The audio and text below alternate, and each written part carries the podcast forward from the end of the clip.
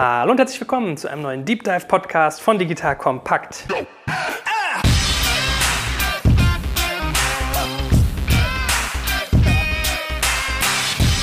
Mein Name ist Jörg Kaczmarek und heute habe ich einen Helden meines Haushalts zu Besuch, denn sein Produkt ist bei mir intensiv genutzt, ja, genau gesagt von meinem Sohn, denn er stellt ein ganz tolles Kinderspielzeug, kann man sagen, her, ne? oder ein Digitalprodukt für Kinder. Und das finde ich ja, ich habe kürzlich mal einen Podcast darüber gemacht, was es für digitale Produkte für Kinder gibt, die was Haptisches haben, also eine App, weißt du, hat jeder, aber so was, was man auch anfassen kann und was mitmachen, gibt es ganz, ganz wenig.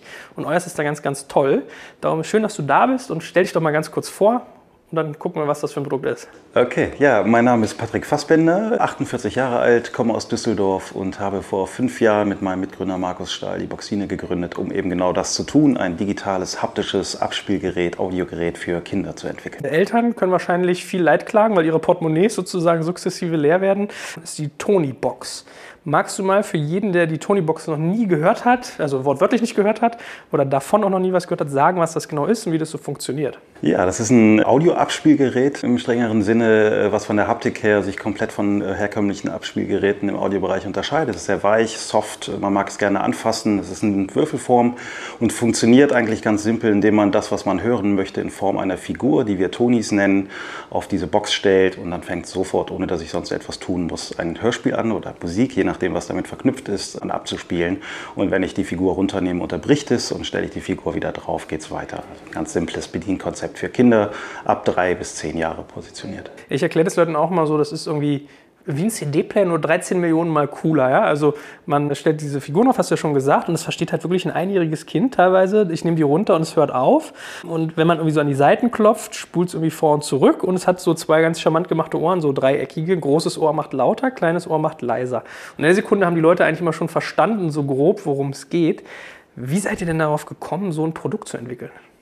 Ja, also der Ursprung liegt eigentlich im Kinderzimmer meiner Töchter. Ich habe zwei Töchter, die damals drei und fünf Jahre waren, als die Idee entstanden ist, vor ungefähr fünf Jahren im guten Hörspielalter, wo immer noch viele zum Glück auch tatsächlich sich dem Thema Hören widmen. Und wir haben realisiert, meine Frau und ich, dass wir permanent äh, Probleme mit kaputten CDs hatten, die über den Parkettboden rutschten und Kinder packen die eben nicht in die Hülle und dann leiden sie darunter, dass sie Kratzer bekommen und man kann sie nicht mehr hören.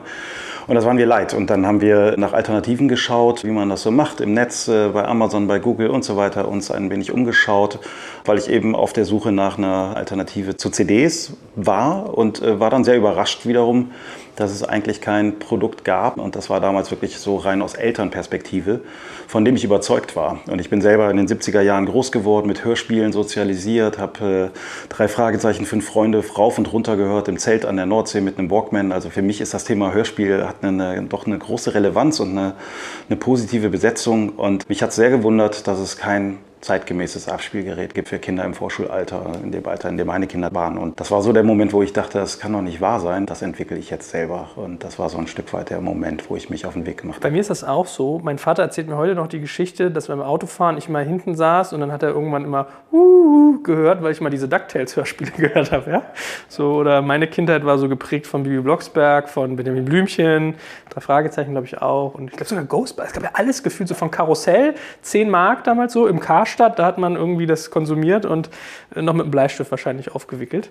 Und ihr habt es sozusagen ins, ins 21. Jahrhundert geholt, weil wir können ja mal so ein Stück weit auf die Technologie dahinter eingehen. Also es ist wirklich so ein Würfel, 12 mal 12 Zentimeter gefühlt groß, also in Tiefe, Höhe und Breite. Und ich stelle diese Figuren da drauf. Wie funktioniert das technisch? Technisch ist die Box eine Wi-Fi-Box, die ich einmalig für jedes neue WLAN-Netz entsprechend mit diesem verbinden muss, über ein externes Device, ein Smartphone, ein Pad, was auch immer. Kennt man ja auch von anderen digitalen Produkten. Und sobald diese Box quasi über diesen Weg mit dem Internet verbunden ist, nämlich mit einer Cloud-Lösung, die wir gebaut haben, ist die Box in der Lage, sich Inhalte runterzuladen. Und Inhalte werden dann runtergeladen, wenn ich eben eine neue Figur auf diese Box stelle. Diese Figuren, die wir Tonis nennen, die enthalten einen NFC-Tag. Mit dem kann die Box kommunizieren und liest diesen Tag aus. Und jede Figur hat eine weltweit einmalige Nummer und die Box weiß dann sehr genau, aha, da steht jetzt eben Bibi Blocksberg oder Benjamin Blümchen auf mir.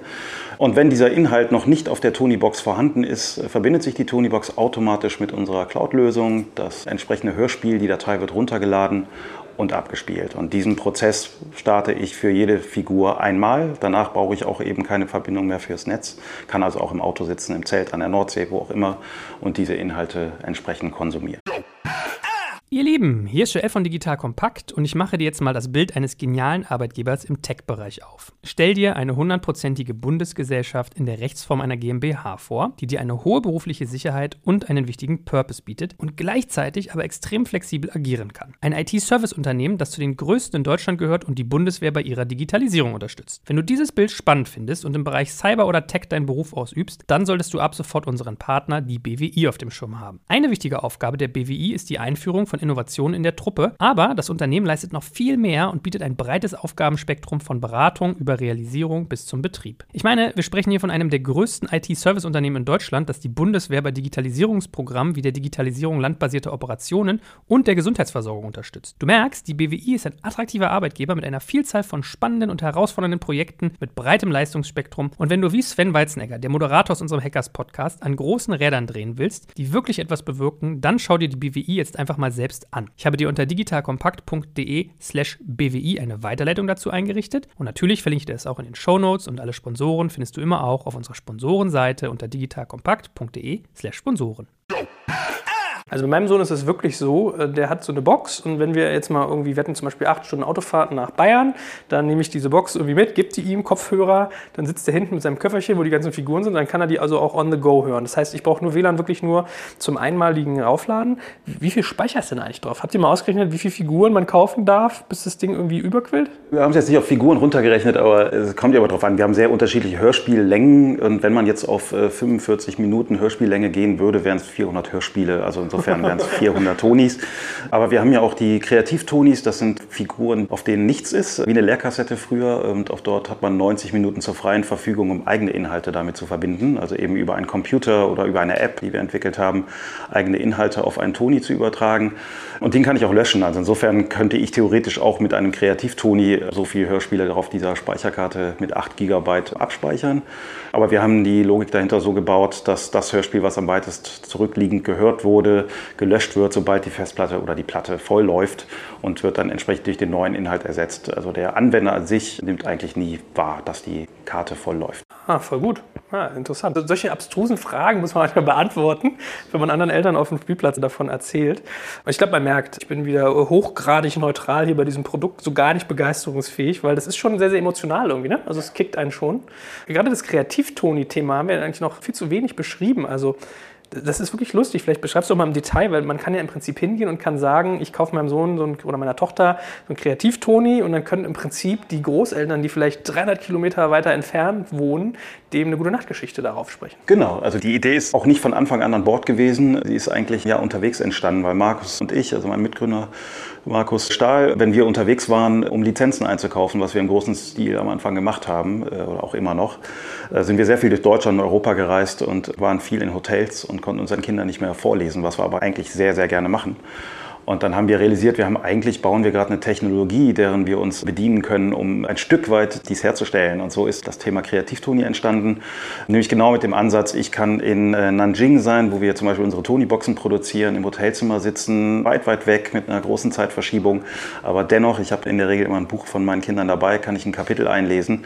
Und ich weiß, dass meine Tochter ein paar Stunden später, wenn sie ins Bett geht und einen entsprechenden Kreativtoni, auf den ich gesprochen habe, im Prinzip auf die Toni-Box stellt, dann hört sie meine Stimme und das, was ich eingelesen habe. Und das ist natürlich sehr emotional, weil wir leben auch in einer Zeit, wo viele Familiensituationen so aussehen, dass Großeltern weit weg wohnen, Onkeln und Neffen an der Westküste, Ostküste Amerikas, sonst wo leben. Und so schafft man ein Stück weit auf eine sehr emotionale Art und Weise Verbindungen zu seinen Lieben herzustellen. Und natürlich geht das auch mit anderen Technologien, aber dadurch, dass ich eine Figur habe, die ein Stück weit meine Person widerspiegelt, die ich irgendwo anders auf dieser Welt habe, kriegt das einen ganz emotionalen Touch. Und das ist natürlich etwas, was den Leuten viel Spaß macht und äh, stark genutzt wird. Ja, das stimmt wirklich, weil bei mir ist manchmal auch ganz urgig, wenn ich ins Kinderzimmer reinkomme, höre meine Frau sprechen und dann merke ich, oh, die ist im Wohnzimmer, ja. So, oder mein Vater, der eigentlich eher so ein so ein rockiger Typ ist, so ein bisschen wilder und den höre ich auch immer vom verliebten Elefanten was erzählen. Das ist schon ganz lustig, also keine Frage. Wie seid ihr auf den Namen gekommen? Der stammt von einem Anwalt, der uns berät in Sachen Patent- und Markenrecht tatsächlich. Äh, der kam auf die Idee, nicht von uns leider, aber äh, wir finden einen ganz, ganz tollen Namen, weil da steckt eben Ton drin, Töne. Es ist für Jungs und Mädels gleichermaßen passend und er funktioniert international. Wir gehen ja jetzt äh, in diesem Monat auch in den ersten nicht deutschsprachigen Markt mit UK. Also er erfüllt viele Anforderungen, die man an so einen Markennamen Namen hat, ist, glaube ich, kurz und griffig. Also wir sind sehr, sehr happy mit dem Namen und er ist auch inhaltlich natürlich irgendwie stimmig. Ich bin ja ein Depp, dass ich nicht darauf gekommen bin, dass das macht ja gar nichts. Subtil hast du das mit Sicherheit gemerkt. Ja, lustig. Ja, es gibt ja dem Ganzen halt wirklich auch ein Gesicht und eine Personalisierung. Ne? Also ihr habt ja, vielleicht sollte man da auch mal drüber sprechen, wie, wie, ihr das so entwickelt habt. Was ist denn euer Background? Weil jetzt hören die Leute uns gerade zu, vielleicht stehen gerade auf dem Laufband oder sind auf dem Weg zur Arbeit. Da sieht man ja so eine Box jetzt nicht, aber die ist ja ganz interessant gestylt. Ja, diese spitzen Ohren, so, die haben sofort so Wiedererkennungsmomentum, also auch im Logo, in den Tonis, in der Box selber. Wo habt ihr das aufgeschnappt? Habt ihr das irgendwie, habt ihr einen Background im Kreativbereich oder wie kam es dazu? Ja, also erstmal muss man festhalten, was glaube ich für Produkte immer ganz gut ist, dass wir mit unserem Produkt äh, von Anfang an der Überzeugung waren, dass wir ein existierendes Problem im Kinderzimmer lösen. Also es ist ein Problemlöseransatz. Wir haben uns nicht über Technologien definiert oder wir wollen mal irgendwas Neues machen, sondern die Idee entstand, weil wir ein Problem lösen wollten.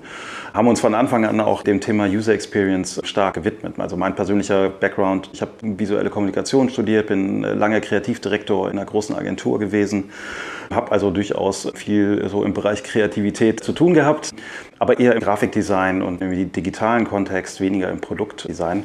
Hatte aber große, große Lust auf dieses Projekt, endlich, endlich mal ein Produkt zu machen. Und deswegen bin ich da reingegangen und habe mich viel mit dem Thema beschäftigt. Also Design für Kinder, User Experience bei Kindern. Und viele gehen da wahnsinnig aus Elternbrille ran an solche Themen und setzen Konzepte um, die vielleicht im Erwachsenenbereich funktionieren und Sinn machen, aber nicht unbedingt auch im Kinderzimmer direkt wieder Sinn machen. Und das haben wir versucht, komplett neu zu denken und komplett das Kind und Neugierde von Kind, das Spielerische in den Fokus gesetzt. Nämlich genau das Klapsen auf die Seiten, um vorzuspulen zum Beispiel, oder die Ohren dazu zu nutzen. Wir haben ein großes Ohr, das für laut steht, ein kleines kleines Ohr, was für leise steht. Also wirklich versucht, das Kind in den Vordergrund zu stellen und das auch immer wieder an eigenen Kindern und Kindern im Umfeld getestet und wie nähern sich Kinder einem solchen möglichen Produkt.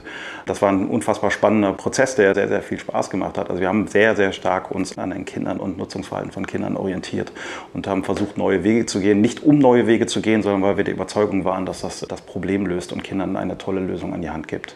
Also insofern mein Background, das Kreative. Markus wiederum, mein Mitgründer, hat einen Ingenieurs-Background Background, auch im Finanz-Background.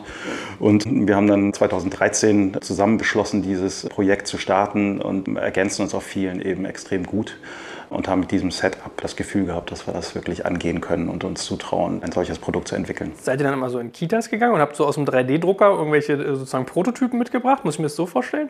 So kompliziert war es noch nicht mal. Es gibt ja Figuren von anderen Herstellern, die passiven Figuren quasi. Und wir haben uns da ein paar Janosch-Figuren, Günther Kastenfrosch äh, vor allen Dingen genommen. Und die ursprüngliche Idee ist mir gekommen, auch witzigerweise durch Struppi von Tim und Struppi. Äh, ich bin großer Tim und Struppi-Fan und habe zu Hause auf meinem Schreibtisch ein paar Struppis stehen. Und irgendwann dachte ich mir, als der Würfel ähm, schon eigentlich existierte in meinem Kopf als Hardware, ohne die Figuren, wie wäre es eigentlich, wenn man eine solche Figur nimmt, sie auf die Box stellt und ich höre das Hörspiel von Tim und Struppi. Insofern konnten wir mit existierenden Figuren arbeiten und mit dem Schaumstoffwürfel, den ich damals einfach habe schneiden lassen, dann sehr leicht das Konzept transportieren, was wir im Kopf hatten, ohne dass man irgendwas hörte. Ähm, einfach nur diesen Anwendungscase, ich stelle eine Figur oben drauf und löse etwas aus.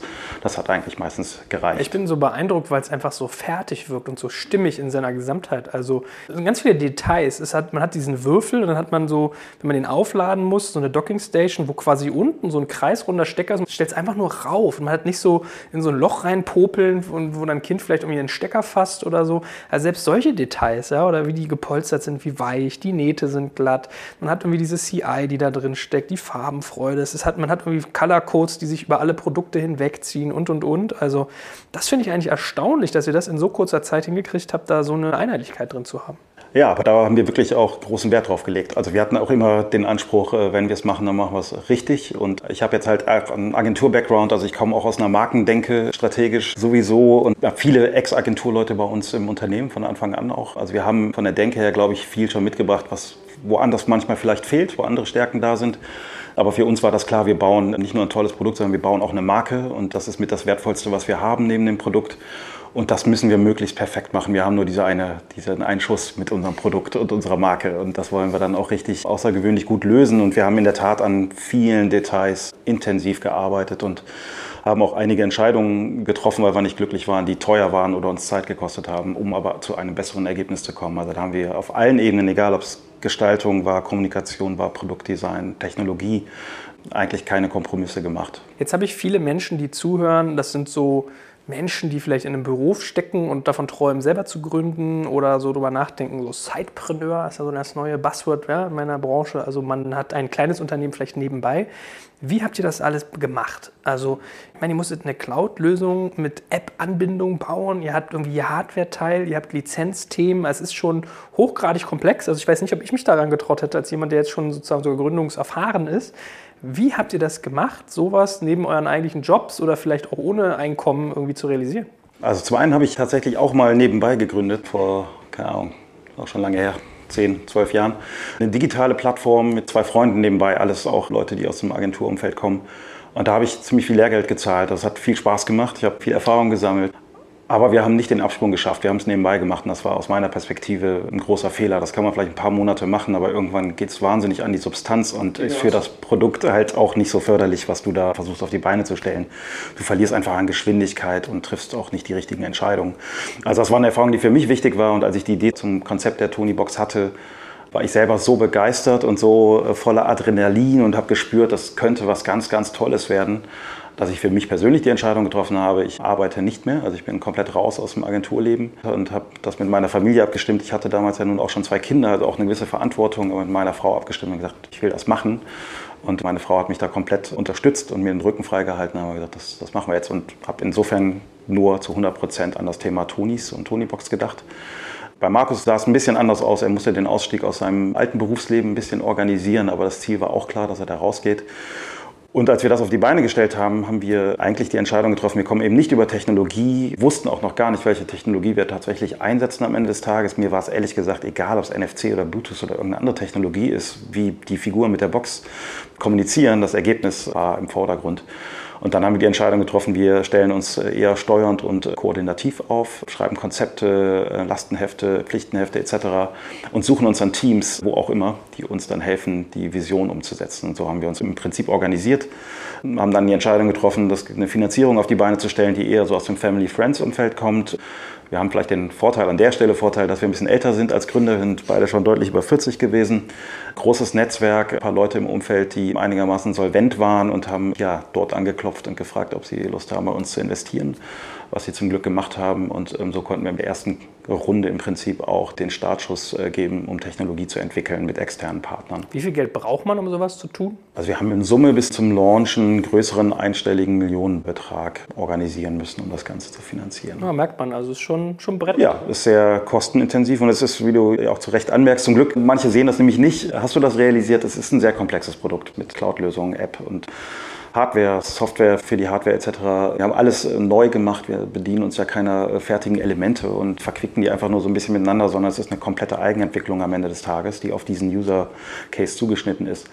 Und das ist halt dann auch kostenintensiv. Wie macht man so eine Hardware-Entwicklung? Also die gab es ja jetzt nicht von der Stange, so eine Box mit Polster drum und so buntem Kunstleder. War vielleicht sogar echtes Leder, ne? ich glaube eher Kunstleder, ne? Das ist Kunstleder, genau. Äh, und irgendwie, weiß ich nicht, eine Ladestation, die im Boden eingelassen ist. Also wie habt ihr das gemacht? Fliegt man dann nach China und baut dann so Gussformen oder wie läuft das? Also erstmal das eigentliche Designkonzept, das haben wir autark in Düsseldorf gemacht. Wie gesagt, ich habe viel geskribbelt und mich damit beschäftigt, also Zeichnungen und Vorstellungen gehabt, die ich durch Dokumente ersetzt habe, mit denen ich auf eine Freundin zugegangen bin, die Polsterin ist. Die hat mir eine erste Tony-Box genäht.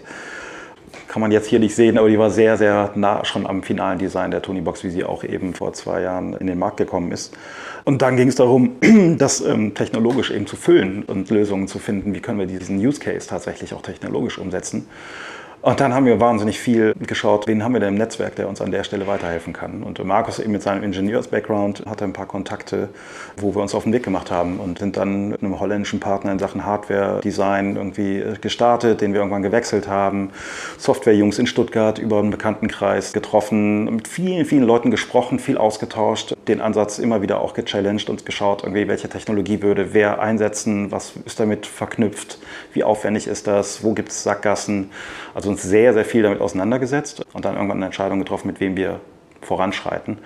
Und haben es dann eigentlich in Deutschland und Holland tatsächlich entwickeln lassen und sind dann ausschließlich zum Thema Produktion nach China gegangen. Was wir am Anfang auch nicht wollten, wollten eigentlich in, in Europa produzieren, mussten dann aber realisieren, dass es nicht einen vertretbaren Preis zu machen ist, weil die Box aufwendig im Assembling ist, also viel Handarbeit auch notwendig ist, also sehr arbeitskostenintensiv und haben dann auch wieder über Kontakte hier in Berlin tatsächlich jemanden getroffen, der uns einen Kontakt gemacht hat zu einem Partner in Nanjing, Die Firma Hansong, die für uns jetzt auch produziert, ein großartiger Partner, dänischer Inhaber, wo wir wirklich sehr, sehr glücklich sind. Am Anfang hatten wir auch so ein paar Bedenken, kriegen wir das überhaupt gestemmt aus Düsseldorf heraus haben uns aber in China wiederum auch Leute gesucht, die uns unterstützen bei der Produktion, in Nanjing wiederum und haben uns immer wieder so organisiert und aufgestellt, dass wir das steuern, koordinieren und auch umsetzen konnten. Ich höre immer wieder, wenn ich so Gründer erlebe, die irgendwie in China produzieren lassen, dass du halt alles, wirklich alles kontrollieren musst. Ne? Also dass man so eine Charge kriegt und da sind dann irgendwie 50 Prozent der Geräte irgendwie Müll, die sind aber ganz unten. Also dass man schon sehr, sehr genau da hinschauen muss und dass sozusagen das Betrugspotenzial bei Chinesen so latent hoch sei, weil es halt auch so weit weg ist und wenn der Container dann hier hier ist,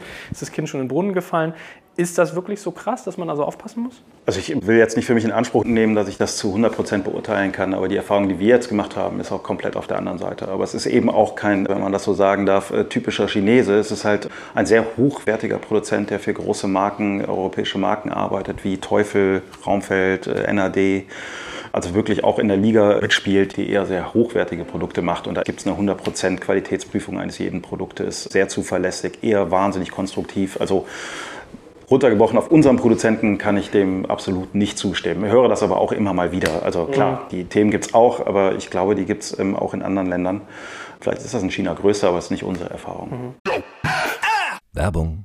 Aufgepasst! Das Jahr 2024 ist schon voll im Gange und jetzt heißt es neue B2B-Leads gewinnen. Du möchtest deine Sales Pipeline so schnell wie möglich voll haben und deshalb empfehlen wir dir an dieser Stelle unseren Partner SalesViewer. Wer nicht weiß, was SalesViewer macht, hier eine kurze Erklärung. SalesViewer entschlüsselt Unternehmen, die deine Webseite besuchen und zeigt diese in Klarnamen an. Du siehst also ganz genau, wer eure Webseite besucht und wofür sich diese potenziellen Kundinnen interessieren. Und damit hast du ja wirklich ein mächtiges Werkzeug in den Händen, weil du diese Unternehmen dann zielgenau ansprechen und einfach zu neuen Kundinnen machen kannst. Dein Marketing und Vertrieb werden das für die B2B-Lead-Generierung feiern, sage ich dir. Und du bist damit auch in guter Gesellschaft, denn Marktführer wie Stepstone, Jochen Schweizer, Sport5 oder Avato Systems setzen bereits auf SalesViewer und generieren damit täglich neue B2B-Leads. Wie so eine Registerkasse eigentlich, wo es immer klingelt, wenn du wieder eine neue Brand identifiziert hast, die sich für dich interessiert und die du jetzt einfach pflücken kannst. Daher, wenn das für dich interessant ist, dann teste SalesViewer doch einfach mal kostenlos. Alles, was du dafür wissen möchtest, findest du unter folgender Weiterleitung: digitalkompakt.de slash salesviewer. Und wie immer verlinke ich das auch auf unserer Sponsorenseite unter digitalkompakt.de slash Sponsoren. Das war's mit dem Werbespot.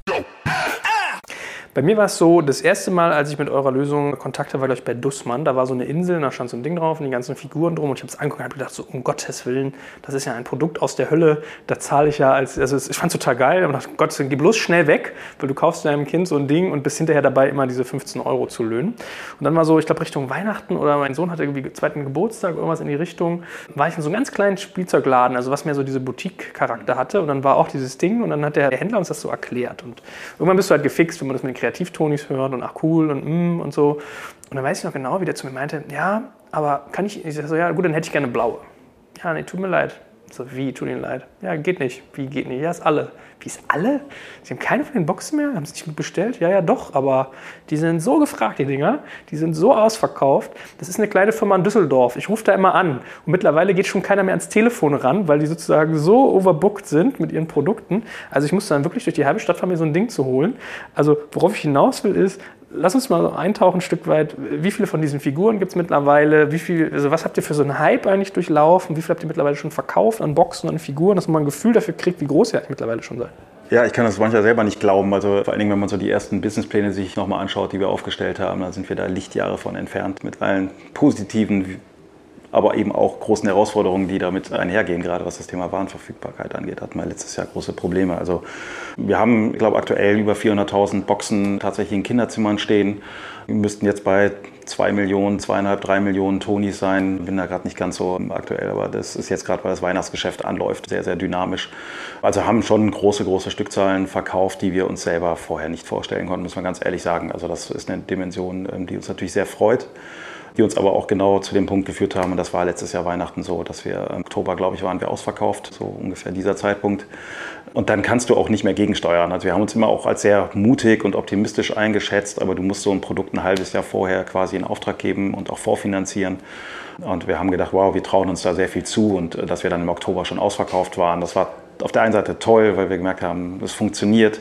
Auf der anderen Seite kannst du dann nur noch in ganz geringen Dosen reagieren, äh, was die Stückzahlen angeht, weil du kriegst die einfach nicht so schnell gebaut und nach Europa gebracht. Und wir haben viel mit Luftfracht gemacht, um da so ein bisschen entgegenzuwirken, was aber sehr, sehr teuer ist und mussten dann leider genau damit kämpfen, dass viele Händler und Endkunden bei uns angerufen haben und bei uns alles irgendwie nur noch auf Alarmstimmung war und wir ähm, versucht haben, das irgendwie einigermaßen in den Griff zu bekommen. Und das war eine sehr große Herausforderung für uns als Unternehmen, aber wir haben so seit ähm, April diesen Jahres das Thema Warenverfügbarkeit eigentlich wieder ähm, gut im Griff. Aber es bleibt nach wie vor aus unternehmerischer Sicht immer so ein bisschen gerade die Glaskugel. Wie groß ist der Markt tatsächlich? Wie viele Boxen können wir verkaufen? Wir haben uns dieses Jahr noch viel, viel mehr zugetraut und versuchen das natürlich alles auf die Beine zu stellen. Aber auch das muss alles irgendwie in Qualität gebaut werden. Wir wollen da keine Zugeständnisse machen. Es muss vorfinanziert werden. Und äh, du weißt am Ende des Tages trotz aller Mutmaßungen nicht, wie viele Boxen dieses Jahr verkauft werden. Aber ist ja auch mal ein bisschen ganz geil. Verknappung ist ja auch mal ein premiumfördernder Faktor. Aber das war bei uns schon drüber, muss man sagen. Das war vor allen Dingen war nicht strategisch geplant, was wir auch manchmal gehört haben. Das ist natürlich Quatsch. Aber wir merken, dass bei Tonis, die ausverkauft sind, wie sehr dann auch bei eBay plötzlich die Preise in die Höhe gehen. Und Toni, der normalerweise 15 Euro kostet, auf einmal 50 kostet und so, solche Dinge. Da merkt man halt, wie groß die Begeisterung für das Produkt ist. Wie viele Tonis habt ihr mittlerweile? Also so vom Portfolio? Wir haben im Moment 108 Tonis, kommen aber jetzt noch ca. 20 raus jetzt in den nächsten Monaten, also bis Weihnachten noch, auch stark gewachsen. Das äh, darf man auch nicht vergessen. Jeder Toni an sich ist im Entwicklungsprozess, im Design, Werkzeugbau, Produktion ein Megaprojekt mit vielen, vielen Schritten. Und das ist schon außergewöhnlich, dass wir so als doch immer noch kleineres Unternehmen in der Lage waren, in so kurzer Zeit so viele Tonis zu bauen. Das ist wirklich, kann man glaube ich sehr, sehr happy drüber sein, dass wir das in dieser Qualität hinbekommen, weil wir wirklich alle auch die Figuren lieben. Also bei uns ist das wirklich jedes Mal wie so ein Kindergeburtstag. Und da machen wir es tatsächlich heute so, wir machen ein Figurendesign in Abstimmung mit Lizenzgebern oder unsere eigenen Designs, die meine Frau macht, die Kreativtonis zum Beispiel, jetzt, ah, die ist Illustratorin. Was und wenn wir dann, ja, ist dann halt ein Familienunternehmen quasi an der Stelle. Was seid ihr denn für eine geile Bude, ey? Ja, macht, macht viel Spaß bei uns zu Hause. Naja, und wenn wir, wenn wir so ein Design gemacht haben oder Nina so ein Design gemacht hat und wir bekommen äh, das erste Mal aus dem 3D-Druckverfahren eine entsprechende Figur zur Ansicht, das ist jedes Mal wie ein Kindergeburtstag bei uns. Also das ist cool für uns als Unternehmen, dass wir so ein emotionales Produkt haben, was nach außen wirkt, aber man darf nicht vergessen, das wirkt auch nach innen und auf alle Mitarbeiter so, dass wir alle auch da sehr, sehr unser Produkt lieben und mit viel Leidenschaft daran arbeiten und deswegen auch diese Momente lieben, wo eben neue Tonis erscheinen und äh, wir uns da alle drin wiederfinden. Vielleicht sagen wir mal ein, zwei Sätze zu Preisen und wo es euch eigentlich zu kaufen gibt. Also wo kauft man euch?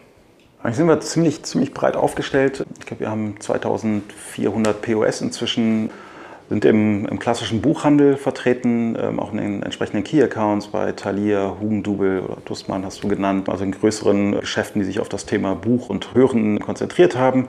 Spielware natürlich auch in Geschäften wie Karstadt, Kaufhof und bei Mediamarkt Saturn sind wir auch zu finden. Aber viel vor allen Dingen im Fachhandel, weil das darf man ja auch nicht vergessen, es ist ein sehr simples Produkt, aber es ist trotzdem erklärungsbedürftig. Es kennen immer mehr, deswegen nimmt das vielleicht ein bisschen ab, aber man muss einmal diese Bewegung sehen. Man stellt eine Figur oben drauf und man löst was aus, damit man begreift, was das für ein Produkt ist. Und da ist der Handel natürlich eine extrem wichtige Stütze für uns, um dieses Prinzip auch unter die Leute zu bringen und klarzumachen, was wir da überhaupt für ein Produkt haben.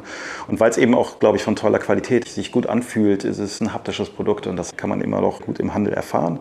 Und deswegen haben wir von Anfang an von der Vertriebsstrategie her darauf gesetzt, eben auch ganz klar in den stationären Handel zu gehen und keinen Online-Only-Ansatz äh, zu wählen. Aber kannst du sagen, wie viel Prozent ihr Umsatz über euren eigenen Shop macht? Also ist das relevant? Ja, das hat schon eine relevante Größe. Es sind um die 15 Prozent. Ähm, ich hätte 20 auch geschätzt. Okay. So, das ist ungefähr die Größe im Moment. Und also ich weiß sowas immer, aber muss man für den Geneigten, der das noch nicht kennt, mal sagen. Was kostet so eine Box? Was kostet so ein mhm. Toni? Also die Tony Box kostet 79,95. Da ist ein Toni dabei. Ist jetzt auch noch ist noch ein Hörspiel-Toni dabei, der Löwe von Martin Baltscheid, der Löwe, der nicht schreiben konnte. Auch ein Düsseldorfer übrigens, den wir da mit reingepackt haben. Aber ab nächster Woche, glaube ich, wird er ersetzt durch einen Kreativ-Toni, dass man also auch direkt eigene Inhalte auf einen Toni spielen kann. Also ich kann im Prinzip zu Hause direkt loslegen, das wollte ich damit sagen. Also die Box plus Toni und Ladestation 79,95. Die Tonis mit Inhalten, die Lizenz-Tonis 14,99 Euro und die Kreativ-Tonis 11,99 So, und jetzt hast du gesagt, ihr habt 108 unterschiedliche. Vielleicht sagen wir mal so ein bisschen, was es da so gibt an Figuren, mhm. was die Leute vielleicht sogar auch kennen. Also wir haben uns relativ stark auch an Buchhandelsthemen orientiert, weil wir uns da auch eher sehen. Es gibt die Klassiker Janosch, Rabe Socke, Die Maus vom WDR, ähm, Benjamin Blümchen, Bibi Blocksberg, ähm, Drei Fragezeichen Kids, Die Olchis, das Sams, ähm, die ganzen Ottfried Häusler Stoffe, Das kleine Gespenst, Hotzenplotz.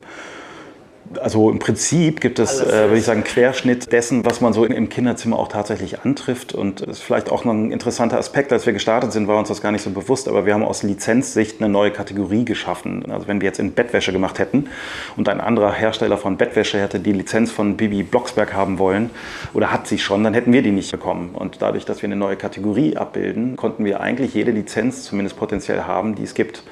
Weil niemand anders bis jetzt so ein Produkt hergestellt hat. Und das hat uns natürlich in die Karten gespielt, äh, war uns am Anfang gar nicht bewusst. Und deswegen konnten wir relativ schnell auch eben Lizenzen gewinnen oder Lizenzgeber davon überzeugen, bei uns mitzumachen. Und natürlich, wie immer, wenn dann der Erfolg sich auch noch einstellt und auch sichtbar wird im Markt, dann dreht sich so ein Stück weit der Wind, dass diejenigen, die vielleicht vorher ein bisschen skeptisch waren, vielleicht auch aus guten Gründen, weil sie vorher schon andere Produkte kommen und gehen haben sehen, plötzlich auch wieder sagen, okay, jetzt wollen wir auch drauf. Und das ist im Moment die Situation, dass wir eigentlich überrannt werden mit Lizenzthemen und die große Herausforderung haben, jetzt daraus ein Portfolio zu bauen, was eben sinnhaft ins Kinderzimmer gehört. War bei äh, Paul Mahn nicht sogar der Faktor, dass ihr der Erste seid, dem er irgendwie eine Lizenz gegeben hat, für Sams das in 3D zu drucken? War da nicht sowas? Genau, im Hotzenplotz zum Beispiel ist auch so. Es gibt einige Themen, wo die Autoren oder auch die Erben der Autoren sehr, sehr strikt äh, waren und verhindert haben, dass es Merchandising-Lizenzen gibt. Alles, was inhaltlich ausgerichtet ist, funktioniert, aber eben keine Bettwäsche, keine Teller, Tasten und so ein Kram. Aber da wir eben nicht als Merchandising wahrgenommen werden, was aber der Lizenzbegriff für die Figur ist eher, eher Merchandising, wir aber eben als Content wahrgenommen werden, ähm, haben sich viele an der Stelle plötzlich geöffnet und wir durften in der Tat Figuren umsetzen, die es vorher so noch nicht gab. Ich überlege gerade, ich wollte jetzt fragen, wann sagen die Erben von Hergé dir irgendwie zu? Ich überlege gerade, ob es Hörspiel gibt. Gibt es aber von Tim Ja, ja, es gibt so 60er, 70er Jahre Aufnahmen, die ich noch auf Kassette zu Hause habe. Ich weiß, dass ein großes Label in Deutschland jetzt die Rechte eingekauft hat. Wir sind auch im Gespräch. Also insofern auf der Content-Seite ist das relativ easy, weil wir eine tolle Beziehung zu diesem Label haben. Auf der Figurenseite wird es knackig, weil ich weiß auch, ich habe früher auch mal Comics gelettert. Also ich habe mal ein Jahr in Amsterdam gelebt und dort äh, Buchstaben in äh, Sprechblasen äh, gesetzt. Und da hatte ich auch mit dem Thema Hergé zu tun. Und ich weiß, dass die Witwe sehr strikt ist, was Lizenzen angeht. Macht wohl keinen Spaß, mit den Lizenzverträge auszuhandeln, aber da sind wir schmerzfrei. Wir wollen es unbedingt machen. Also ich würde mich sehr freuen, wenn wir es irgendwann hinbekommen. Was ist dein Lieblings-Tony? alle, alle sind toll. Es gibt schon so ein paar, die ich besonders gerne. Also Hotzenplotz finde ich super. Die ganzen Ottfried Preußler Sachen. Ich habe gehört, da haben sogar große Jungs Schiss vor. Ja, mit Recht. ich wäre aber jetzt gar nicht so die, die also die Preußer-Themen liegen mir eigentlich mit am meisten. Ich mag am liebsten Rabe Socke, mit sogar witzigerweise mit in der Jan Delay-Variante. Genau. Die sind sogar überraschend gut. Ja, ja also, finde ich auch. Hätte ich nicht gedacht, dass ja. der Typ da so funktioniert. Und, und äh, ihr macht ja auch Musik. Mein Sohn hat von irgendjemandem so ein gelbes Männchen geschenkt bekommen, mit so einer Wollmütze und einer Brille. Äh, ich glaube, unter meinem Bett 1. Das ist richtig coole Musik. Also, Großartig. Kriegst du nicht mehr aus dem Kopf, den Scheiß. Ja, es ist fantastisch. Also der ist mir jetzt gerade durchgegangen, aber es ist eigentlich auch mein Lieblingstoni, ehrlich gesagt. Also ich hatte eher an Hörspiele gedacht. Das ist eine super, super Reihe unter meinem Bett. Wir haben auch letztes Jahr mal so eine limitierte Auflage einer schwarzen Tony-Box auf den Markt gebracht mit den drei Tonis von Unter meinem Bett, die wir im Programm haben. Was ist das eigentlich unter meinem Bett? Also ich kannte das gar nicht. Der Spruch. Ist das irgendwie eine Serie oder eine Genau, das ist eine, also der, der Oettinger Verlag in Hamburg, die haben ein Label, das heißt Oettinger Media, die die ganzen Hörspiele und Musikthemen machen und haben einen äh, ganz tollen Geschäftsführer, der Markus Langer, der dieses Thema unter meinem Bett und Kindermusik neu gedacht im Prinzip ähm, losgetreten hat. Und die Unter meinem Bett-Reihe verfolgt eben den Ansatz, Bands, die man eher so aus dem Erwachsenen-Kontext äh, kennt, zu fragen, wollt ihr nicht mal ein Kinderlied produzieren, aber auf die Art und Weise, wie ihr Musik macht aber eben kindgerecht, was Texte angeht, etc. Und das haben die am Anfang vor allem mit vielen Hamburger Bands gemacht und da sind tolle, tolle Künstler dabei. Und das war so ein bisschen der Urgedanke des Ansatzes. Mein Lieblingsstück ist dieses mit dem Maulwurf. Ja, finde ich auch großartig. Find ich grandios. Ja. Also, ja, ja. ja, gut, aber mal wieder zurück zu Themen, wo ihr der geneigte Hörer auch uns folgen kann. Wie funktioniert denn so ein Lizenzmodell? Also zahlt ihr dann irgendwie quasi pro verkauften Toni Geld? Müsst ihr ein Fixum vorab zahlen? Wie läuft sowas ab? Ja, also zum einen haben wir ein Produkt, was äh, sehr außergewöhnlich ist im Lizenzkontext, weil wir zwei Lizenzen benötigen oder zwei Rechte einkaufen müssen. Das eine ist das Lizenzrecht, um die Figur machen zu dürfen. Und das andere Recht ist das Vertriebsrecht für Audioinhalte. Und dummerweise liegen diese Inhalte auch oder diese beiden Rechte nicht immer in derselben Rechtegeberhand. Also das Figurenrecht liegt bei Lizenzagenturen, die das Mandat haben, möglichst viel Geld damit zu machen. Und der Content liegt meistens bei Verlagen noch, Hörspiellabels, die die Produktionen gemacht haben für die entsprechenden Figuren wiederum, für die Charaktere.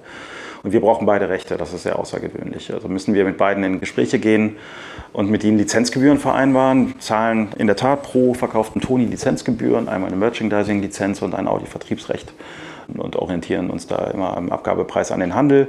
Und in der Regel zahlst du auch eine Garantiesumme vorab als Handling-Fee für das, was an Arbeit vorher reingeflossen ist und als Commitment darin, dass du an, das, an den Erfolg dieses Themas glaubst. Wenn ich das bei meinem ersten Aufeinandertreffen als Geschäftsmodell aus der Hölle äh, sozusagen bezeichnet habe, weil es natürlich so diesen Gillette-Ansatz mit, äh, ich kaufe einen Rasierer für relativ günstig und dann die Klingen für sozusagen stetig, gehe ich da recht in der Annahme, dass man an der Box gar nicht so viel verdient, sondern vor allem über die Tonis, über die Zeit? Absolut. Also Tony Box ist in der Tat je nach Kanal sehr, sehr bis gar keine Marge drin. Der Umsatz wird in der Tat über die Tonis gemacht. Die aber wieder auch als Produkt, zwei Themen ja eigentlich sind es eben eine Spielfigur, mit was wir zum Glück auch sehen. Die Tony-Box steht unheimlich oft in Spielelandschaften integriert und nicht am Rand. Und auch schon oft gehört, dass Kinder eben Figuren draufstellen, die nicht von uns sind, die eben dann auch nicht funktionieren und die dann weggeschmissen werden nach dem Motto kaputt. Also es ist im Kopf schon so verankert, dass so eine Figur was auslösen muss auf der Tony-Box. Insofern, ich weiß gar nicht, worauf ich hinaus wollte. Achso, ja, und das ist ja wiederum auch Audioinhalt. Also insofern ist ähm, das Thema kommt ja immer mal wieder hoch, äh, relativ teuer. Das ist immer eine Frage der Perspektive. Zum einen gibt es das, was wir gemacht haben, in der Form ja noch gar nicht, aber du kriegst eben auch zwei Sachen dafür in gewisser Weise. Und es ist ein sehr, sehr hochwertiges Produkt und sehr wiederum aufwendig und teuer in der Produktion. Das darf man dabei auch nicht vergessen. Ihr macht ja auch ein paar Produkte, die quasi so satellitenhaft drumherum schwimmen, sage ich jetzt mal. Also ihr habt so eine Art Koffer, der sehr hochwertig gemacht ist, wo man ich glaube, acht so eine Fächer hat, wenn ich mich jetzt nicht verzähle, äh, und den quasi die Figuren reinstecken kann und mitnehmen. Super sinnvoll. Es gibt so ein kleines Regal, was ich jetzt noch relativ zurück, also das macht für mich noch nicht so viel her. Da habe ich das Gefühl, das ist noch so ein bisschen stiefmütterlich äh, betrieben. Ist da noch mehr in der Mache und wie relevant ist das schon, dass ihr quasi Rahmenprodukte rund um das eigentliche Kernprodukt baut? Also auf jeden Fall ein sehr spannendes Feld. Also wir machen die Taschenthema, das ist eine Thematik und auch die Regalthematik sehen wir auf unseren ganzen äh, Social Media Kanälen eigentlich sehr schön, dass unsere Kunden unfassbar kreativ sind, wenn es um Aufbewahrung von Tonis ähm, geht. Da sieht man alles. Da werden wirklich Kunstwerke in Kellern gebaut von Vätern und Müttern. Das ist atemberaubend, wunderschön zu sehen. Und wir sehen, dass dieses Thema Verortung von Tonis im Kinderzimmer oder auf Reisen ein wichtiges Thema ist.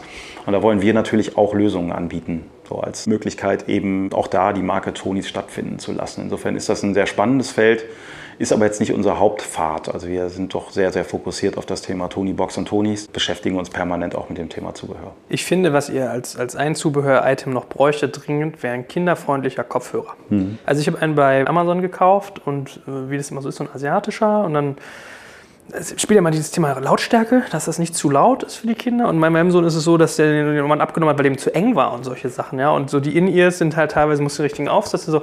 Also lange Rede, kurzer Sinn. Ich kann mir das total gut vorstellen, dass das irgendwie, naja, ich wünsche mir Kopfhörer, wollte ich sagen. Okay, nehme ich mit. gut. Wie ist denn eigentlich so mit dem ganzen Thema Daten? Also es birgt ja eigentlich auch ein ziemlich gutes Marktforschungspotenzial, wenn man weiß, ein Kind, was irgendwie Benjamin Blümchen hört, hört auch irgendwie, na gut, Bibi Blocksberg ist naheliegend, aber sagen wir mal irgendwie Musik von Unter meinem Bett oder Räuber Hotzenplotz. Könnt ihr daraus auch irgendwie einen Ertrag irgendwie sozusagen erwirtschaften oder denkt ihr in solchen Dimensionen, dass man auch so Daten zu Kinderpräferenzen irgendwie monetarisieren kann? Ja, also erstmal muss man sagen, dass wir natürlich, also wir sammeln Daten auf der Ebene natürlich alles anonymisiert und alles legal und sauber und äh, nicht am Kunden vorbei. Natürlich steckt da auch Potenzial drin, aber wir sind im Moment noch nicht in der Lage, diese Potenziale zu heben, sage ich mal, weil wir einfach zu viele andere Herausforderungen haben. Aber es ist natürlich spannend für uns als Unternehmen zu schauen, können wir daraus Rückschlüsse ziehen auf äh, Nutzungsverhalten und Kaufverhalten unserer Kunden, um so unser Produkt, unser Angebot besser zu machen. Das ist natürlich Potenzial, was da ist und was da schlummert, was wir im Moment aber noch gar nicht heben, weil es auch wiederum sehr aufwendig ist, da reinzugehen und sich entsprechend aufzustellen. Soll es eigentlich immer nur bei Audio bleiben oder könnt ihr euch auch andere Kategorien vorstellen, dass man zum Beispiel sagt, ihr macht ein Toni-Magazin oder ihr macht eine Fernsehserie oder eine App zum Spielen oder ihr macht selber die Bettwäsche von euren Toni-Figuren? Ich glaube, es macht wahnsinnig viel Spaß, im Kontext Tonis über andere Themen, andere Produkte, andere Lösungen nachzudenken. Und das passiert uns auch immer, immer wieder. Wir müssen aber dann auch immer wieder feststellen, wir sind gerade wirklich explodiert als Unternehmen und haben ein, ein gigantisches Wachstum, äh, was wir erstmal stemmen müssen. Und wir haben eine große Verantwortung äh, dem gegenüber, was wir gerade aufbauen und sollten uns nicht verzetteln mit anderen Themen. Deswegen, ja, wir haben viele Ansätze, Konzepte in der Schublade liegen, beschäftigen uns immer mal wieder bei einem Glas Wein oder Bier mit dem oder jenem Thema, aber wir forcieren das nicht richtig. Aber jeder, der da drauf guckt, hat natürlich direkt, da kommen so Themen wie Erwachsenenbereich, was mit Video, was mit dem oder jenem Thema. Natürlich beschäftigt uns das auch. Aber mhm. ähm, wir haben uns erstmal für dieses Jahr vorgenommen, das Thema Warenverfügbarkeit in den Griff zu bekommen und uns als äh, Organisation so aufzustellen, dass wir sauber durcharbeiten können.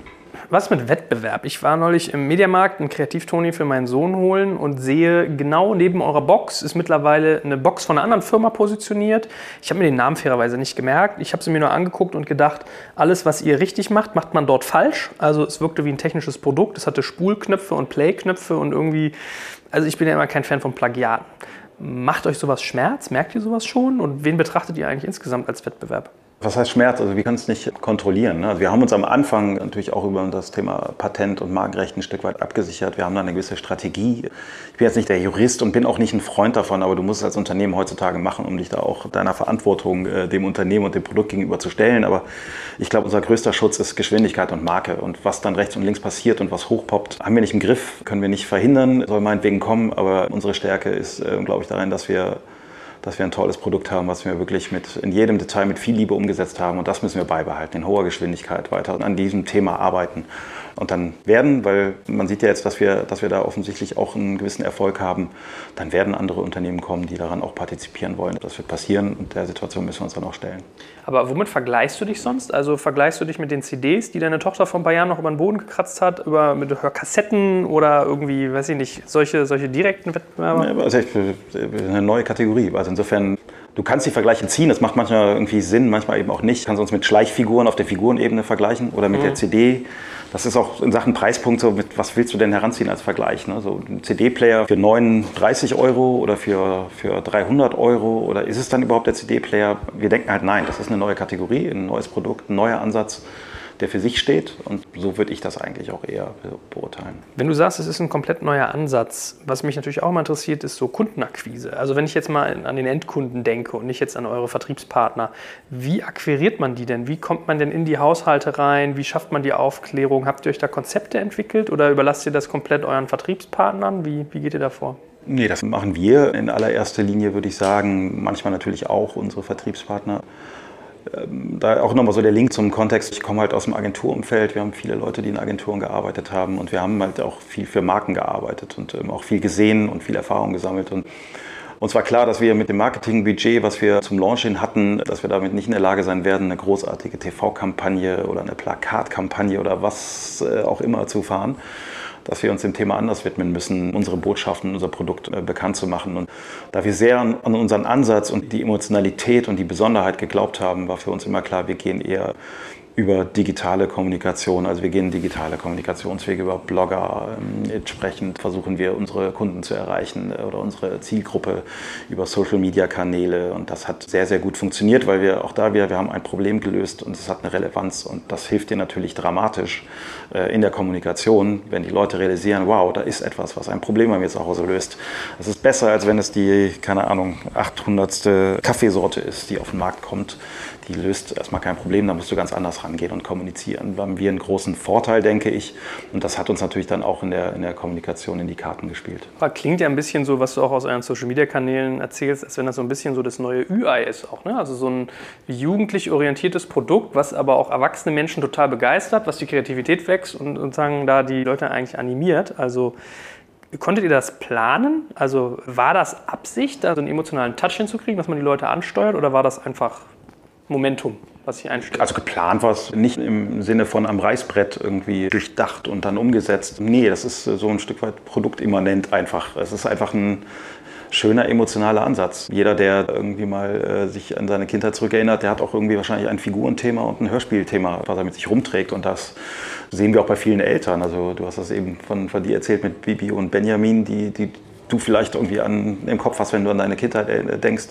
Viele Eltern haben das heute noch, dass sie sich eine Bibi für sich selbst kaufen zum Beispiel, weil das irgendeinen Punkt bei ihnen drückt, äh, bei dem sie glücklich sind und äh, zurück in die Kindheit gebeamt werden.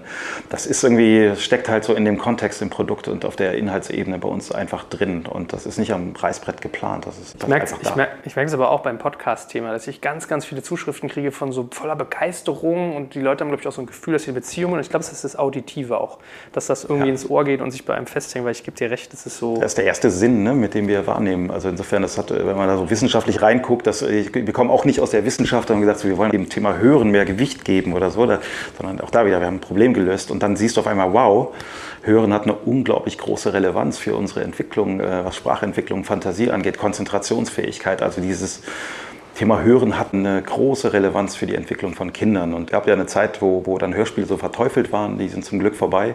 Wir wollen ja auch nicht das Lesen ersetzen oder das Vorlesen, das sind zwei Paar Schuhe. Aber Hören als Sinneswahrnehmung ist einfach etwas, was für uns alle große Bedeutung hat. Man memoriert ja auch sehr viel, ja. Also merke ich ja auch, ähm, also wenn du ganz viel hörst, natürlich irgendwann überfordert es dich, aber grundsätzlich merkt man sich sehr gut. Jetzt hattest du auch eingangs gesagt, dass ihr ähm, nach UK expandieren wollt. Wie ist denn so generell eure Wachstumsstrategie und hast du so ein Gefühl, wie lange es euch kostet, um einen neuen Markt komplett aufzumachen? Also es ist schon bei uns natürlich mit anderen Herausforderungen äh, versehen als vielleicht bei anderen Produkten. Also auch da wieder, wenn ich Bettwäsche mache und ich habe eine Disney-Lizenz zum Beispiel, dann kann ich die eigentlich eins zu eins in UK verkaufen. Muss meine Kommunikation, vielleicht Packaging ein bisschen anpacken, das war's. Bei uns ist es komplexer, weil wir unsere Cloud-Lösung mussten wir zum Beispiel für diesen Schritt nach UK ähm, mandantenfähig machen. Wir mussten eine neue Sprache integrieren. Das hatten wir nicht von Haus aus irgendwie integriert. Wir müssen neue Inhalte einkaufen. Du kannst mit Janosch in England nicht so viel anfangen. Versteht, erstmal versteht keiner Deutsch, du brauchst also englischsprachige Inhalte. Und dann brauchst du auch andere Figuren, weil eben ein anderer kultureller Background da vorhanden ist, den wir entsprechend auch bedienen müssen, wenn wir dort erfolgreich äh, sein wollen.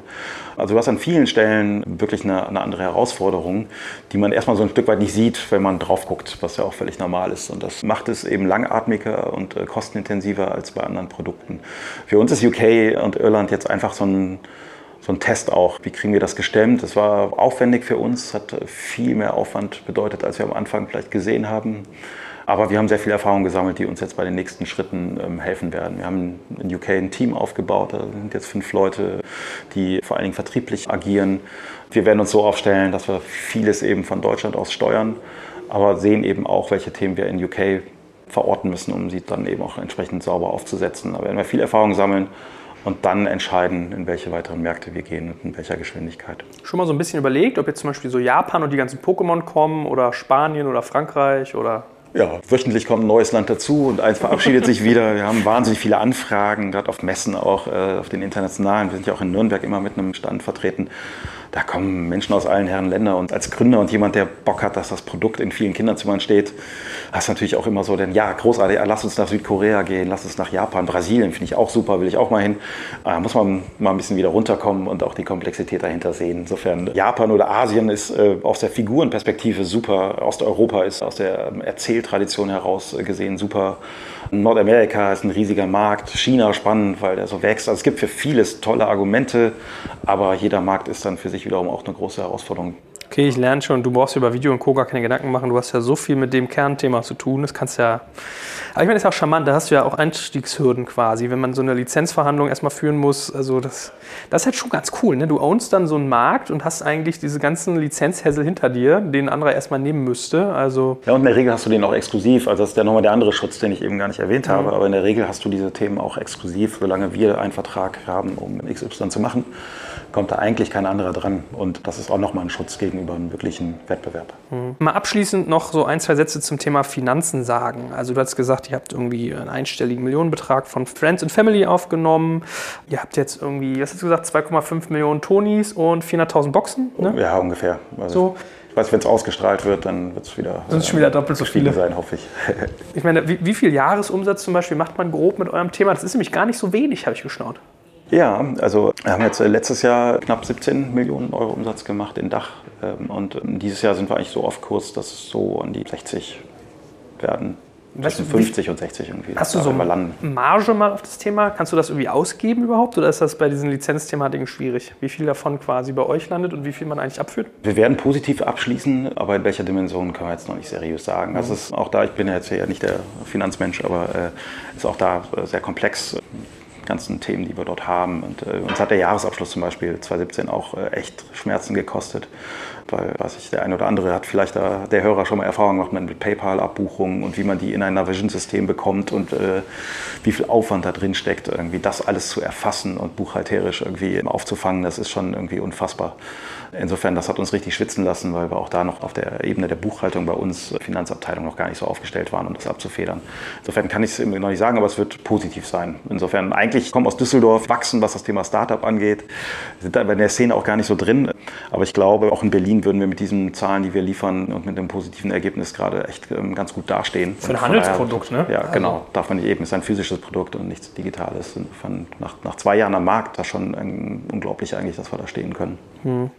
Habt ihr so eine Endvision? Also eigentlich brauche ich dich gar nicht fragen, ob du es mal verkaufen willst. Darfst du eigentlich gar nicht. Ne? Wenn deine Frau da zeichnet und es dein Herzensding ist, wäre ja Frevel eigentlich. Aber überlegt, denkt ihr über sowas nach, was in fünf Jahren ist, was in zehn Jahren ist? Oder seid ihr so busy, dass ihr es gar nicht tut? Na, äh, ich habe mir ein Stück weit abgewöhnt, mich da so sehr mit zu beschäftigen, weil alles ist irgendwie anders gekommen als mal gedacht äh, auf jeder Ebene. Und es ist wahnsinnig schwer, das einzusortieren. Das heißt nicht, dass wir irgendwie kopflos und ohne Plan durchs Leben rennen, aber du machst einen Plan und der ist morgen schon wieder überholt. Insofern bin ich da eher zurückhaltend. Also im Moment ist es so, dass es großen Spaß macht. Wir leben unseren Traum gerade. Wir sind sehr, sehr dankbar und demütig, was wir machen dürfen. Wir haben ein großartiges Berufsleben gerade, haben ein tolles Produkt, was uns auch selber immer wieder emotionalisiert, machen das mit viel Liebe.